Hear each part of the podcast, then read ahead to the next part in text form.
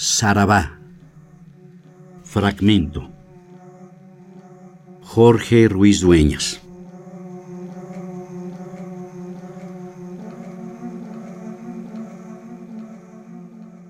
Pero ¿dónde estuviste al consagrar mi casa a Dios?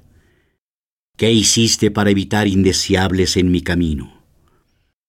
¿Cómo recibiste mis despachos y mis ofrendas a Dios omnipotente? Por la paz y la armonía del pueblo de agua. ¿Dónde estabas en mi ejecución moral? cuando regresaste la peste y los males del cielo y de la tierra a nuestros corazones empedernidos? Oh Virgen admirable, plena de constancia. ¿Por qué no conceder la fuerza para desprendernos de las vanidades del mundo?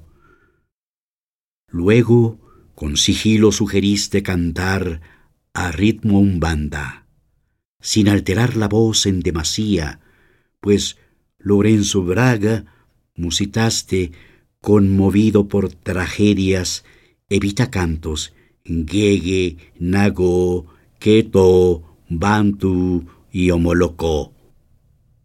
Pero antes soñabas con seres apacibles.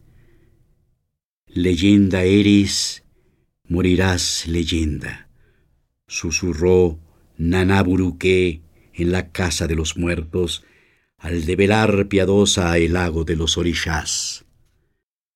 Mas hoy que en la corriente va vencida por nuestro desapego, un estallido nos da poder para llegar al corazón, soma de la voluntad que reside en nos y en la vigilia. Exploramos así los juramentos sin decirle adiós, también partimos, y una procesión de Schumangeira clama en medio de un océano terrenal de márgenes verdinas, ahora que encontramos el incorruptible cuerpo de Solange, más bella que nunca, y luminosa viene nuestro auxilio, silente y pulcro como el inframundo ahora que nos tiende sus manos silviño sin baré y nos lleva a los trabajos en la fuente escurrida y el viaje sensorial es un retorno, una fiesta en la ventana y menina da praia embriaga ya tu cuerpo y la pureza de huesos humilla resplandores y la condena del vidente es ser ladrón de sueños. Esa noche de Manaus ausente enfado y en canales lasitud de moribundo, nos dejamos llevar por navegantes sorprendidos por la luz luciérnaga en faena, justo en sitio de tierras caídas.